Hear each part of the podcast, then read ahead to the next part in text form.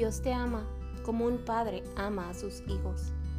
Dios no me ha dado el privilegio de ser madre en el ámbito físico, aunque creo que soy madre espiritual de algunas de las hermanas más jóvenes que me escuchan. Pero la persona que sí es madre o padre, que ha traído un hijo al mundo, puede decirme que, aunque haberse convertido en madre o padre no ha sido fácil por las nuevas responsabilidades que esto conlleva, también me dicen que es una bendición única y muy especial. El amor de los padres hacia sus hijos es incomparable. El vínculo que se forma entre un padre o madre y un hijo es muy importante y esencial en el desarrollo saludable de los hijos. Si has crecido en un ambiente sano y positivo en tu niñez, junto a tus padres, sabes que es así. Los hijos dependemos completamente de nuestros padres, especialmente en nuestra infancia. Dependemos de ellos para absolutamente todo, desde alimentarnos y cuidarnos, hasta vestirnos y llevarnos al doctor. Aun si no creciste en un hogar junto a tus padres biológicos, tal vez tuviste unos padres adoptivos que te amaban o alguna otra figura paterna, que seguro hubo alguien en tu vida, como un abuelo o abuela o tía, que te cuidó y te protegió durante los años de tu niñez. Cualquiera que haya sido tu situación, quiero recordarte hoy que hay un Padre Celestial que te ama más que cualquier Padre en este mundo.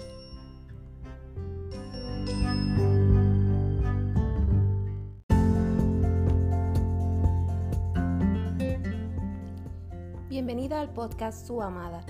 Soy Aritza Barreto Guzmán del Ministerio de Mujeres de Calvary's Love Church. Gracias por acompañarnos. Este es el primer episodio de nuestra nueva serie Un Padre Amoroso.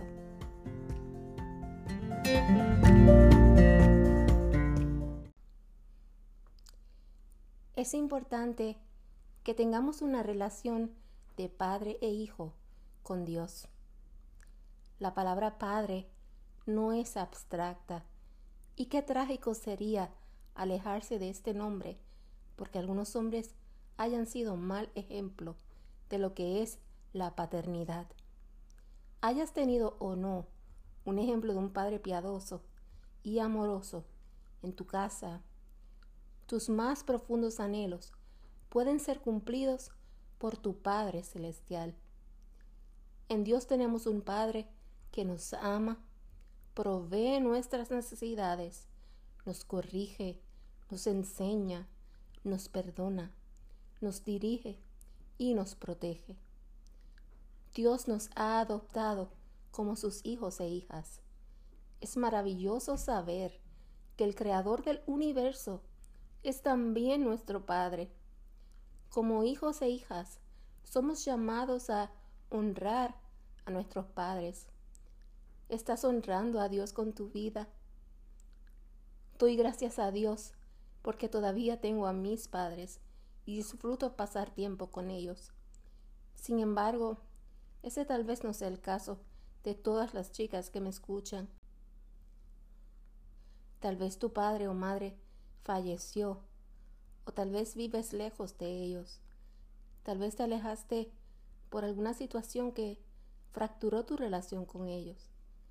Tal vez tus padres no te dieron un buen ejemplo o quizás eran abusivos. Quizás ellos no actuaron responsablemente o te abandonaron.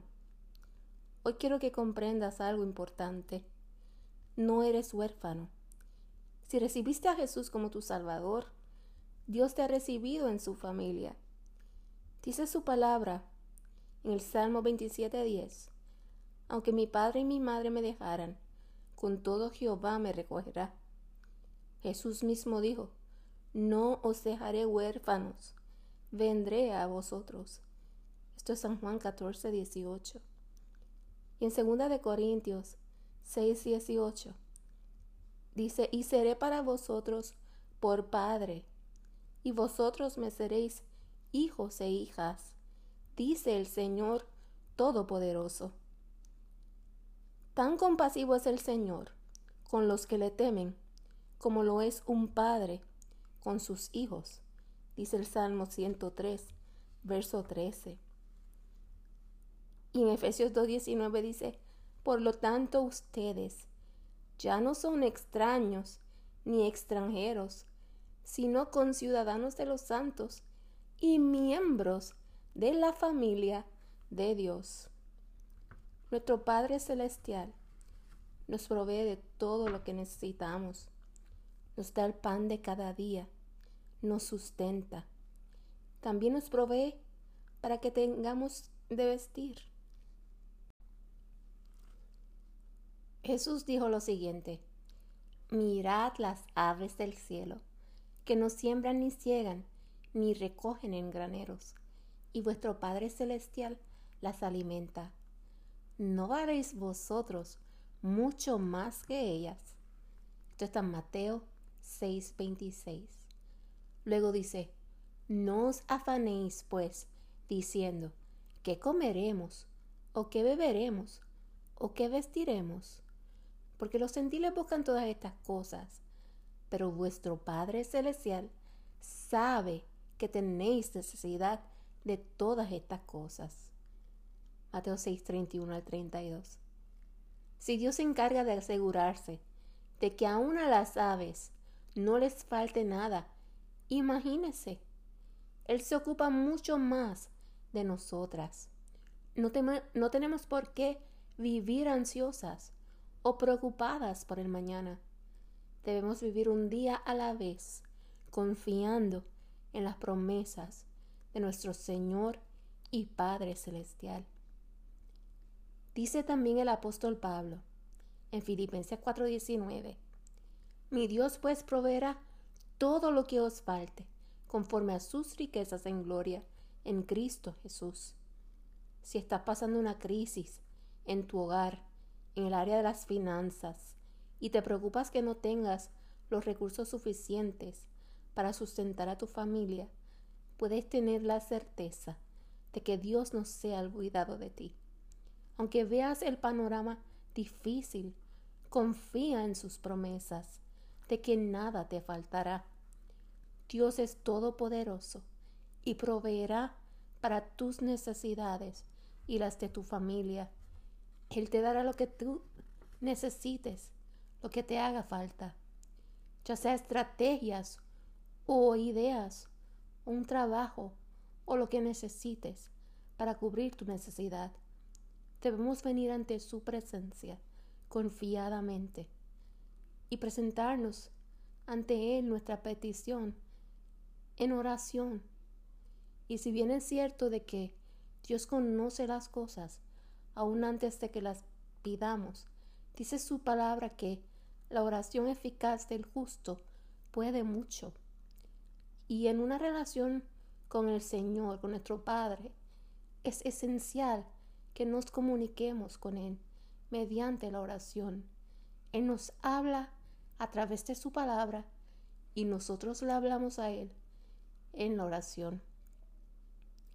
Jesús dijo en Lucas capítulo 11, verso 13, Pues si vosotros siendo malos sabéis dar buenas dádivas a vuestros hijos, cuanto más vuestro Padre Celestial dará el Espíritu Santo a los que se lo pidan.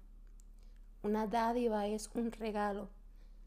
Y está diciendo Jesús, si nosotros, siendo seres humanos imperfectos, le sabemos dar buenas cosas, buenos regalos a nuestros hijos, ¿te imaginas cuánto más nuestro Padre Celestial?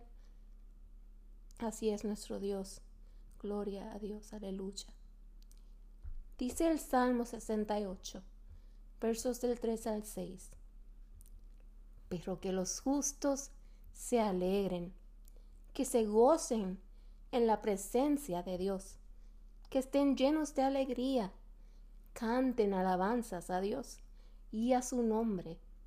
Canten alabanzas en alta voz al que cabalga sobre las nubes su nombre es el Señor. Alégrense en su presencia. Padre de los huérfanos, defensor de las viudas. Este es Dios, y su morada es santa.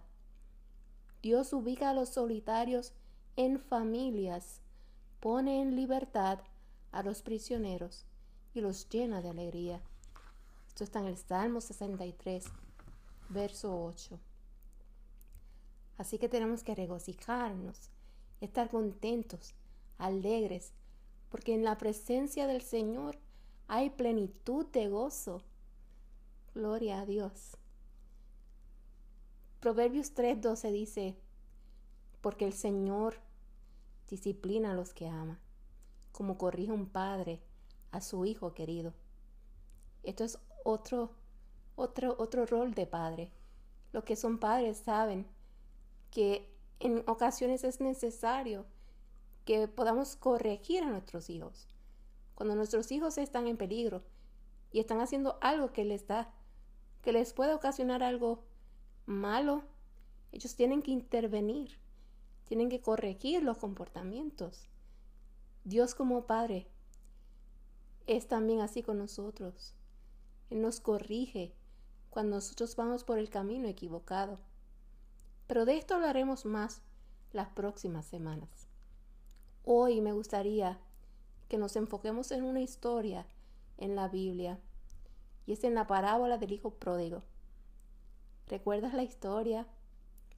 Es la historia acerca de dos, no uno, dos hijos que estaban perdidos. Es posible que tú seas uno de ellos. O eres rebelde y pecas deliberadamente como el hijo menor. O eres el hijo mayor. Tal vez creciste en la iglesia, te sabes todos los versos de la Biblia, viste como cristiana, eh, sabes todos los términos para que la gente que te escuche piense que, que tú eres cristiana. Quizás hasta sirvas en los ministerios y estás en las actividades de la iglesia, pero tal vez tu corazón está frío y todo lo que haces es pura religiosidad, porque en realidad no tienes una relación con tu Padre celestial, aunque nadie se dé cuenta. Pero nada es más importante que tu relación con Dios. Es cierto que en tu vida Tal vez muchas cosas te estén presionando. Pero ¿cómo están las cosas entre tú y Dios? Esa es la pregunta más importante que debes hacerte. Bueno, leamos la historia de la Biblia. Se encuentra en el Evangelio de Lucas, capítulo 15, versos del 11 al 32.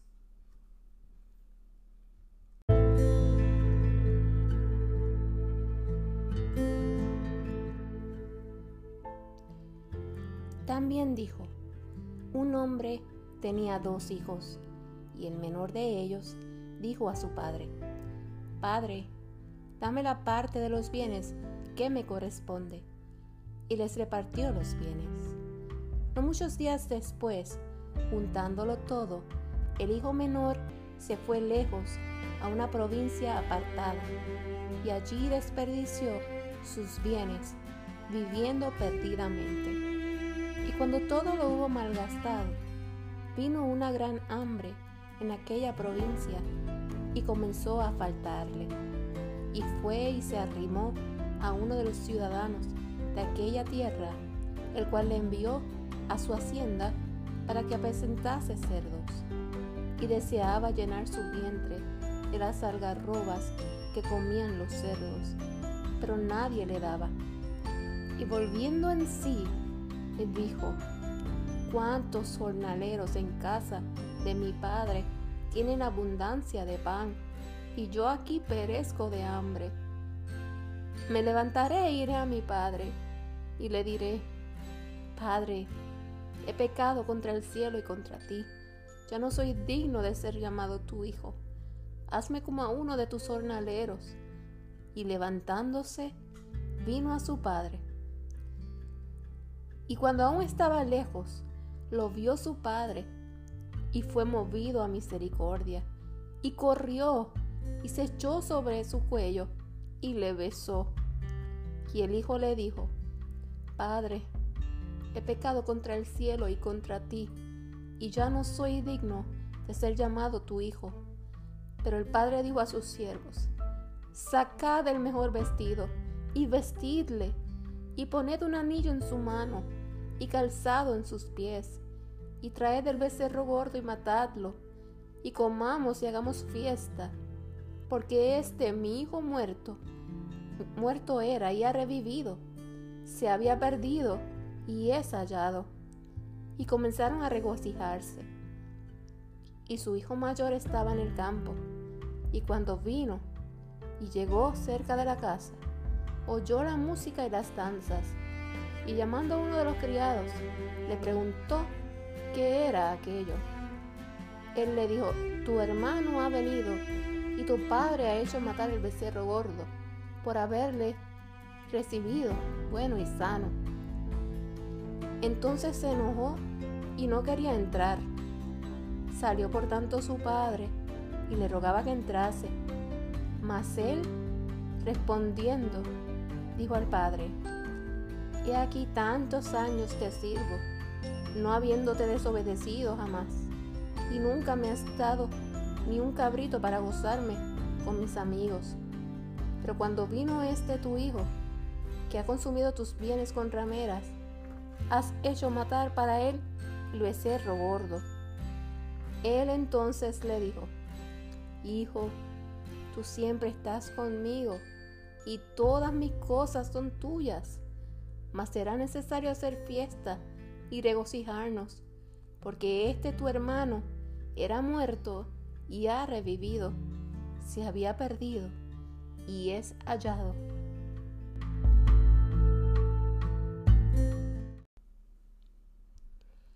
Si leemos el capítulo 15 de Lucas desde el principio, vemos varias historias antes de llegar a la que nos enfocaremos hoy.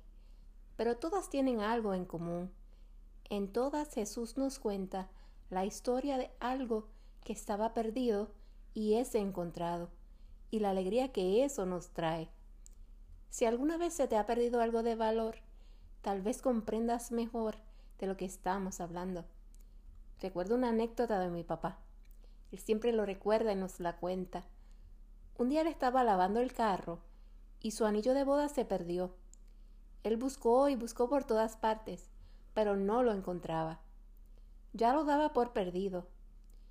Pero después de cuatro meses, mientras revisaba el motor del carro, por allí, cerca del motor, en una pieza del carro, estaba el anillo incrustado no se había extraviado aún cuando el carro se estaba usando por todo ese tiempo. Mi papá encontró el anillo que estaba desaparecido y pasó una alegría inmensa. Y rápido llamó a toda la familia para contarles lo que había pasado. Bueno, pues en el capítulo 15 de Lucas, Jesús comienza con la parábola de la oveja perdida. Habían cien ovejas y una se perdió. Luego nos cuenta la parábola de la moneda perdida, una mujer que tenía diez monedas y una se le perdió. Luego llegamos a nuestra historia, la de los dos hermanos que estaban perdidos. Y déjenme decirles algo, hermanas. Lo peor que puede suceder es estar perdidas y no saberlo. Creerte que eres merecedor y ni siquiera ser parte de la familia. Y yo quisiera que juntas podamos considerar el corazón del Padre amoroso que anda buscándonos. Eh, vamos a concentrar eh, en esta noche en la historia de la parábola del Hijo Pródigo, de estos dos hermanos que estaban perdidos. Eh, pero como estábamos comentando primero, recuerda que habían 100 ovejas y una se pierde. Diez monedas, una se pierde. Pero ahora dos hijos se pierden. Y es como si Jesús fuera reduciendo la audiencia, reduciéndola al punto de que los que estaban presentes solamente pudieran identificarse el uno con el o el otro, con uno o el otro. Y ese es el deseo también de mi corazón. Hoy tú necesitas identificarte con uno de estos dos hijos. Es el mismo patrón. Algo que se pierde, que es valioso, algo se encuentra. Algo que se busca, algo que se encuentra y algo que se celebra. En este caso, el hijo menor se revela contra su padre. Para hacer la historia corta, porque ya la leímos, el caso, el hijo menor se revela contra su padre. Y le dijo a su padre en otras palabras, mira papi, yo quisiera que tú te hubieras muerto. Eso es lo que yo quiero. Yo quiero salir de tu autoridad. Yo quiero estar haciendo lo que a mí me plazca, lo que yo quiero, lo que, lo que a mí me antoje. Y yo quiero que tú me des la parte de mi herencia. Ojalá tú tuvieras muerto para yo poder cobrar mi herencia. El padre les entrega la herencia a los dos hijos. Me llamó mucho la atención esto porque no me había dado cuenta de que era a los dos. La Biblia dice que el padre les entrega la herencia a los dos hijos. Sin embargo, solo fue uno el que salió, el que se fue. El hijo menor se rebeló, se alejó de toda autoridad, de toda provisión, de todo amor, de toda manifestación de gracia, y se entregó a hacer su propia voluntad. Es como si él dijera, yo quiero hacer todo lo que en esta casa no puedo hacer. Yo me largo. ¿No les recuerda eso lo que sucedió en el Edén? En donde el hombre y la mujer quisieron ser su propia autoridad y negaron a Dios como su autoridad suprema. Es exactamente el mismo cuadro contado desde una parábola. Una vez un hijo con privilegios, un hijo con amor, pero ahora un hijo que se había ido lejos de toda autoridad y protección de Dios. Él se fue y comenzó a vivir como él quiso, comenzó a desperdiciar su dinero. ¿Y qué ustedes creen que pasó? Así como sucede con todas las cosas que nos ofrece este mundo. Su alegría duró muy poco. Muy pronto se encontró sin recursos y comenzó a experimentar los efectos del pecado. Una vez él estuvo abastecido con privilegios, ahora privado de todo bien, buscando ayuda en personas que podrían ser siervos de su padre, que ellos comían, alimentando animales que para su cultura eran inmundos. No solamente eso, deseando comer lo que ellos comían. Y esa es la ley del pecado. El pecado nos engaña de una manera tan grande que nos hace ver de algarrobas, de bolsilga, nos hace ver manjares. El pecado te va a llevar más allá de donde pensabas llegar. El pecado te alejará por más tiempo del que habías pensado y te costará más de lo que estabas dispuesto a pagar. Él quería llenarse de placeres y ahora su pecado no tenía nada que darle. Pero ahí viene el momento que lo cambia todo. En el versículo 17 dice, entonces volviendo en sí, dijo, ¿cuántos de los trabajadores de mi padre tienen pan de sobra? Pero yo perezco de hambre. Él volvió en sí, entró en razón, él recapacitó, él volvió a sus cabales, despertó de la muerte que el pecado había producido en él y él abrió los ojos a la verdad. Yo oro que en este momento haya muchas mujeres y jóvenes que hoy puedan, así como ese hombre que volvió en sí y se dio cuenta de la suciedad y de la mugre en el que estaba, así también nosotras hoy podamos recapacitar y volver a nuestros cabales. En el versículo 18 dice, Me levantaré, iré a mi Padre y le diré, Padre, he pecado contra el cielo y contra ti. Ya no soy digno de ser llamado tu hijo. Hazme como uno de tus trabajadores. Y fue, se levantó, y cuando todavía estaba lejos, su padre lo vio y sintió compasión por él, y corrió y se echó sobre su cuello y lo besó. Y el hijo le dijo, Padre, he pecado contra el cielo y contra ti. Ya no soy digno de ser llamado tu hijo. Aquí vemos las características de aquellas personas a quienes Dios busca.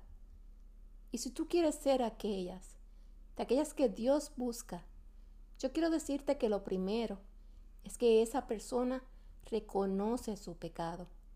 Esa persona reconoce la suciedad de su corazón, confiesa su pecado y se arrepiente. No solamente delante de los hombres, delante de Dios. Él hace todo lo que tiene que hacer. Se arrepiente delante de Dios, delante de los hombres. Y me encanta una frase de, de los puritanos que dice que el arrepentimiento es como el vómito del alma. Y si tú no tienes deseos de vomitar tu pecado, tú no estás realmente arrepentida. Y yo le pido al Señor en este momento que traiga convicción a tu vida, al punto de que tú sientas un malestar tan grande dentro de tu ser que estés dispuesta a, vomitar pecado, que, te, que tú sientas como asco por tu pecado, arrepentirte de tu pecado. Él se humilló y se levantó. Él fue y convirtió eso que estaba sucediendo dentro, dentro de él en acción. Él dio una vuelta en un. Él no se quedó ahí en su pecado, nadando entre algarrobas. No, él se levantó y él fue a su padre con la intención no solamente de pedir perdón, sino también de restituir el daño. Él le dijo, yo quisiera ser uno de tus siervos. Yo quiero pagar por lo que yo he hecho. Qué maravilloso es el Señor. Cuánta gracia tenemos que en Cristo lo que tenemos que hacer es arrepentirnos. Pero también vemos la actitud del Padre al recibirlo. El Padre lo vio de lejos, lo esperaba. Él no puso un siervo en la puerta que dijera, si ustedes ven a ese hijo mío, que ya no es mío, díganle que se vaya. No, eso no fue lo que él hizo. Él estaba en la puerta esperándolo, porque los ojos del Padre también están a favor de los que le buscan. Él sintió compasión por él, y ese es el corazón de Dios. Si tú te arrepientes de tu pecado, ese es el corazón de Dios para ti. El Padre no se quedó ahí sentado, Él corrió hacia Él no se quedó indiferente, corrió a sus brazos. ¿Te das cuenta de ese tierno amor? Padre, he pecado contra el cielo y contra ti. No soy digno de ser llamado tu hijo. Arrepiento y arrepentimiento y humildad, que son las dos marcas del avivamiento. ¿Y qué crees que sucedió después? Una fiesta. El padre lo abrazó el padre comenzó a celebrar. Hubo gozo. El padre que conocía el dolor de perder un hijo, ahora celebra con esa misma intensidad al recibirlo de vuelta. Pero había alguien que dijo, ¿en serio? Como, ¿really? Alguien que no tenía el corazón de su padre, que no podía alegrarse, porque él no sabía lo que era sentirse perdido, y sentirse sucio y ser hallado. Ese fue el hermano mayor. Él no tenía un corazón de hijo, tenía un corazón de esclavo, y él estaba tan perdido como su hermano menor, aunque nunca se había ido de la casa. Jesús dividió la audiencia en dos. Y hoy yo quiero preguntarte, ¿quién eres tú? ¿Eres el hijo menor a lo mejor la hija rebelde que quiere vivir su vida a su manera, irse de la casa y rebelarse contra toda autoridad, que está sumergida en inmoralidad sexual, aún dentro de tu habitación donde nadie te ve. Quizás estás sumergida en las drogas o, o quizás tu vida está marcada por la desobediencia. O eres el hijo mayor. Creciste en la iglesia te sabes todos los versículos bíblicos, vistes como cristiana, manejas los términos para que la gente te escuche y piense que eres cristiana. Tal vez sirves en los ministerios y estás en todas las actividades de la iglesia. Sin embargo, tu corazón tal vez está frío y todo lo que haces es pura religiosidad, porque en realidad no tienes una relación con tu Padre Celestial, aunque nadie se dé cuenta. Tienes un corazón crítico, tiendes a juzgar a los demás con facilidad, siempre señalando el pecado del otro y muy difícilmente viéndolo en tu propio corazón. Si eres sincera, en algún momento de tu vida tú has sido como el hijo menor, o la hija mayor, o, o ambas al mismo tiempo. En el jardín del Edén, los seres humanos quisieron hacer como el hijo pródigo, vivir fuera del cuidado y la autoridad de Dios. Y esto no les trajo satisfacción duradera, sino todo lo contrario. Se llenaron de vergüenza a causa de su pecado. Se perdieron los hijos de Dios. Ellos corrieron a una tierra lejana, llena de pecado. Pero Dios no dejó las cosas así. Jesús bajó de su trono, salió a buscar lo que se había perdido y fue en la cruz, porque ese era el único lugar donde el pecador podía ser encontrado. Él pagó el precio para traernos de vuelta a casa. De forma que la única puerta para entrar a la presencia de Dios es el arrepentimiento.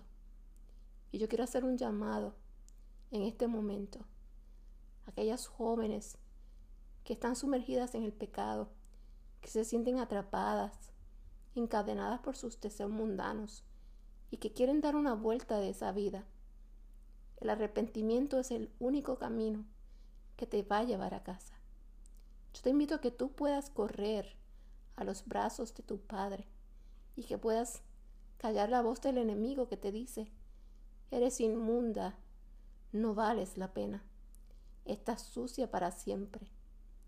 Que te recuerdes porque cuando corras a los brazos de tu Padre, Él no te va a rechazar. Él está en la puerta esperándote para correr hacia ti y llenar tu cara de besos. Él te está buscando hoy. Aunque tú pienses, mi pecado es inmundo, es muy grande, es imposible de perdonar.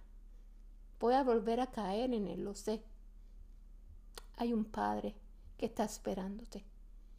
Y si ese eres tú hoy, yo te invito a que tú puedas vencer la vergüenza que el Hijo pródigo en la historia tuvo que vencer para levantarse y para ir a su padre. ¿Te imaginas eh, tal vez todo maloliente, sucio, eh, avergonzado?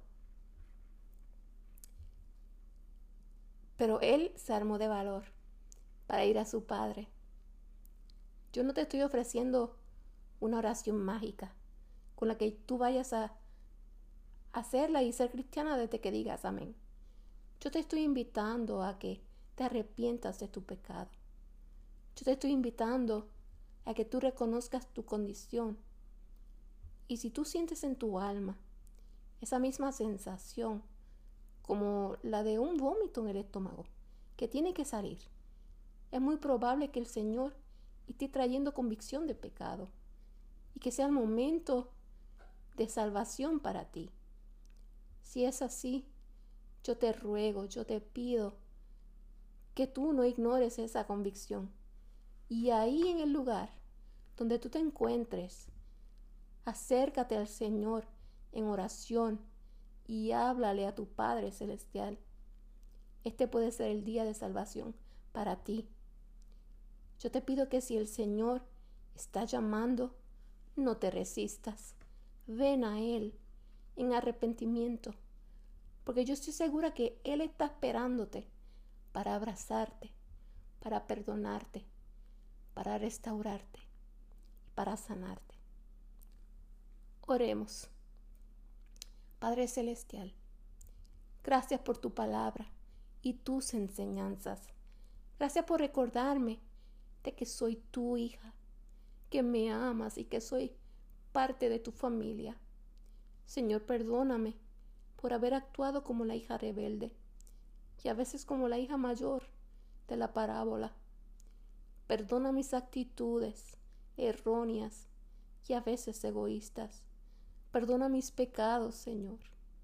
Ayúdame a entender que mi relación contigo es lo más importante y valioso en mi vida. Restaura mi relación de padre e hija contigo. Ayúdame a perdonar.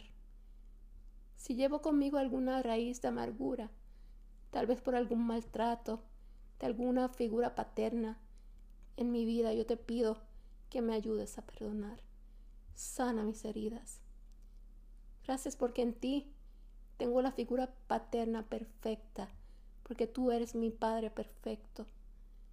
Gracias porque aun cuando te he fallado, al regresar a ti con humildad y con un corazón arrepentido, tú no me rechazas, porque me amas y me recibes entre tus brazos con tu tierno abrazo que me sana, me restaura y me redime. Gracias Padre amado, en el nombre de Jesús. Amén. Gracias por sintonizar el podcast Su Amada. Esperamos que nos puedas acompañar otra vez la próxima semana. Para más información acerca de este ministerio, busca la página en las redes sociales de su amada o búscanos en Facebook bajo CLC Women's Ministry. Dios te bendiga.